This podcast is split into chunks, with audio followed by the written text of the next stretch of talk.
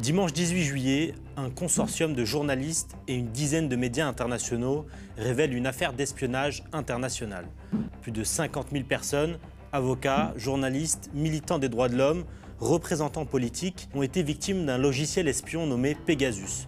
Il infecte les téléphones portables et en aspire toutes les données.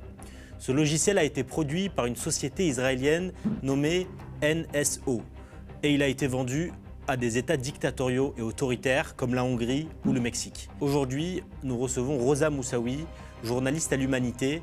Elle fait partie, aux côtés d'Edoui Plenel et de nombreux autres journalistes, des Français victimes de ce logiciel espion. Rosa, bonjour. Bonjour Taha. Comment vous avez appris euh, cette nouvelle? Alors j'avais été prévenue euh, auparavant, euh, avant la publication des premiers éléments de l'enquête, par le consortium Forbidden Stories. Vous l'avez pris comment quand vous l'avez su Il y avait déjà des, soupçons hein, d'espionnage et d'intrusion dans mon téléphone portable qui a été analysé par le Security Lab d'Amnesty International. Et là, en fait, le, le téléphone que j'ai maintenant n'est pas le même euh, que celui que j'avais auparavant et qui probablement a été euh, la cible d'un piratage. Vous l'avez appris que, que, là récemment euh, avec la publication de cette liste Très récemment. Alors, vous, vous travaillez beaucoup sur les mouvements sociaux, notamment au, Maghreb et au Maroc. vous pensiez que c'est le Maroc qui, a, qui vous a mis sous surveillance? Je crois qu'il n'y a aucun doute là-dessus. Euh, parce que euh, lors de mes reportages au Maroc, euh, quand j'ai couvert le mouvement, le soulèvement populaire dans le Rif ou le procès des prisonniers politiques sahraouis de Gdeim je faisais déjà l'objet d'une surveillance physique. Et finalement cette surveillance électronique, elle est le prolongement de ces pratiques-là qui sont à la fois des pratiques d'intrusion euh, de viol de l'intimité, de cambriolage des données personnelles, mais qui sont aussi une façon de mettre en danger nos sources. Et ça, c'est la vraie entrave à notre travail, parce que euh, euh, moi, quand je travaille aujourd'hui sur le Maroc, j'ai toujours peur de faire courir des risques à mes interlocuteurs, à mes sources là-bas ou dans d'autres pays. Et je crois qu'il y a une dimension aussi d'intimidation dans ce genre de pratique, c'est poser un maximum d'entraves au travail des journalistes euh, pour euh, les empêcher d'aller sur des terrains euh, que les régimes autoritaires voudraient nous interdire. Quand vous parlez de, surveillance physique, vous, vous, parlez de quoi par exemple? Des filatures, des agents civils qui t'attendent en bas de ton hôtel, à la sortie de, à la porte de ton hébergement, qui se manifestent. Euh, qui euh, intimide. Et euh, je voudrais dire aussi que cette violence, elle n'est pas seulement symbolique, elle s'est aussi manifesté parfois de façon physique au cœur de Paris.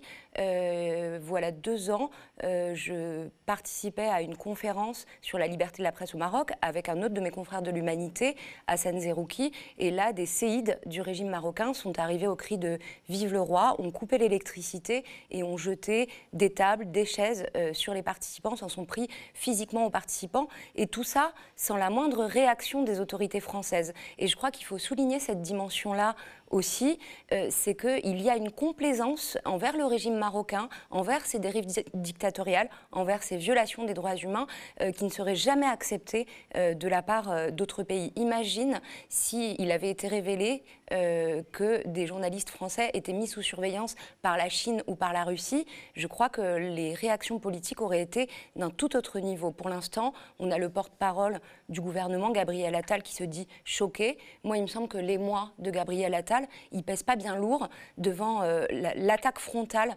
euh, qu'on subit avec cette surveillance comme journaliste, l'attaque frontale contre notre travail, euh, contre le secret de nos sources, contre notre sécurité numérique. Et, je crois que ça demande une réaction à un tout autre niveau pour protéger la liberté de la presse, parce qu'en fait, c'est une façon de d'avoir une portée extraterritoriale de la répression qui s'exerce sur nos confrères et nos consoeurs euh, au Maroc. Nous, si on se saisit aussi d'un certain nombre de sujets ici, c'est parce que eux là-bas n'ont pas la possibilité, euh, la, marge de liberté pour conduire un certain nombre d'enquêtes. Mais si nous ici aussi, nous sommes en danger, qui prendra le relais? Alors, votre journal a publié un, communiqué euh, aujourd'hui Euh, qu'est-ce que vous attendez des autorités françaises? Est-ce que vous allez déposer plainte? Est-ce que nous, de notre côté, euh, une plainte, oui, va être euh, déposée. On est en train d'y travailler. je crois que c'est le cas aussi de l'ensemble des autres médias qui ont été visés, pris pour cible. Mais, mais, je crois que le, les démarches judiciaires qu'on pourra faire n'auront pas de sens s'il n'y a pas aussi une réaction politique forte. vous n'avez pas été contacté par les autorités françaises pas pour l'instant. Elles ne sont pas manifestées euh, publiquement euh Pas à ma connaissance pour l'heure. Et qu'est-ce que vous avez envie de leur dire euh Moi, j'ai envie de leur dire assez de complaisance avec un régime dictatorial qui jette des journalistes en prison, qui harcèle des défenseurs des droits humains et qui, en fait, déploie ses méthodes jusque sur notre sol. 50 000 journalistes, activistes, militants surveillés, c'est la plus grande histoire de de surveillance euh, depuis euh, Snowden Est-ce qu'aujourd'hui, on doit continuer à utiliser nos téléphones, euh, nos smartphones quand on est journaliste? Moi, je suis assez tentée de revenir au téléphone coupé d'Internet, sans connexion. Je travaille déjà toujours avec des carnets plutôt que directement sur un ordinateur. Je crois que en fait, les, technologies qui sont aujourd'hui déployées pour surveiller sont, sont si avancées qu'elles nous rendent extrêmement vulnérables. Donc il faut qu'on réfléchisse à la façon de se protéger comme journaliste, euh, et comme citoyen, mais euh, être placé dans une situation permanente d'hypervigilance, c'est aussi une violence, c'est aussi euh, de la tension, du temps, du stress, de la peur, et on devrait être libéré de ça pour pouvoir faire librement notre travail. En fait, il me semble que la question qui est posée ici pour les journalistes, elle est aussi posée pour tous les citoyens. Moi, je suis convaincue qu'on on dispose aujourd'hui de technologies qui ont un très grand potentiel émancipateur, mais elles ont aussi un immense potentiel oppressif, et c'est aujourd'hui le chemin qui est, euh, qui est, en train d'être pris et, c'est un, débat démocratique à avoir sur euh, la maîtrise collective de ces technologies et, tous les garde-fous qu'on doit poser pour euh, éviter de glisser dans des systèmes comme ça de surveillance de masse qui sont ensuite utilisés à des fins répressives, à aux fins aussi de réduire au silence les voix critiques, celles des journalistes, celles des défenseurs des droits humains, celles des opposants, des responsables politiques. Parce que vous le disiez, euh, on en parlait tout à l'heure, euh, euh, on n'a même plus besoin quoi, de cliquer sur un lien vérolé, on n'a plus besoin d'avoir, ça fait piquer son téléphone. en fait, aujourd'hui, c'est juste, voilà, on est infecté, on ne le sait pas et on ne le saura peut-être jamais. Alors, il y a des failles, en fait. Euh, ça avait été révélé, d'ailleurs, euh, le premier scandale autour de ce logiciel Pegasus avait été révélé euh, au travers d'une faille de WhatsApp. Et c'était par là que s'introduisait ce, système de, surveillance. Mais il y a d'autres failles qui existent, des failles de sécurité. Moi, je pense qu'il faut aussi qu'il n'y ait pas, enfin, qu'on ait un dispositif, des dispositifs légaux euh, qui en fait euh, ne permettent pas à des firmes de pouvoir s'affranchir euh, des lois, de s'affranchir de la protection des données personnelles.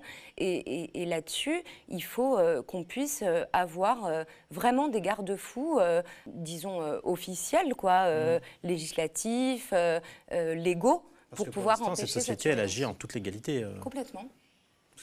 elle vend ce logiciel d'espionnage à, à, qui veut l'acheter. Donc il faudrait interdire ce genre de logiciel, interdire ce genre de société euh. ben, en tout cas, au minimum, hein, il, faut que, il faut que les États interviennent, il faut que des poursuites soient engagées euh, massivement contre euh, ces méthodes. et, il faut que, qu'en tout cas, on, pose des, des, bornes et des limites à ces multinationales qui se pensent au-dessus des lois. Et cette nouvelle, elle va changer quoi dans votre façon de travailler? Est-ce que vous allez continuer à couvrir les mouvements sociaux? Est-ce que vous allez arrêter Est-ce que vous allez faire d'une autre manière?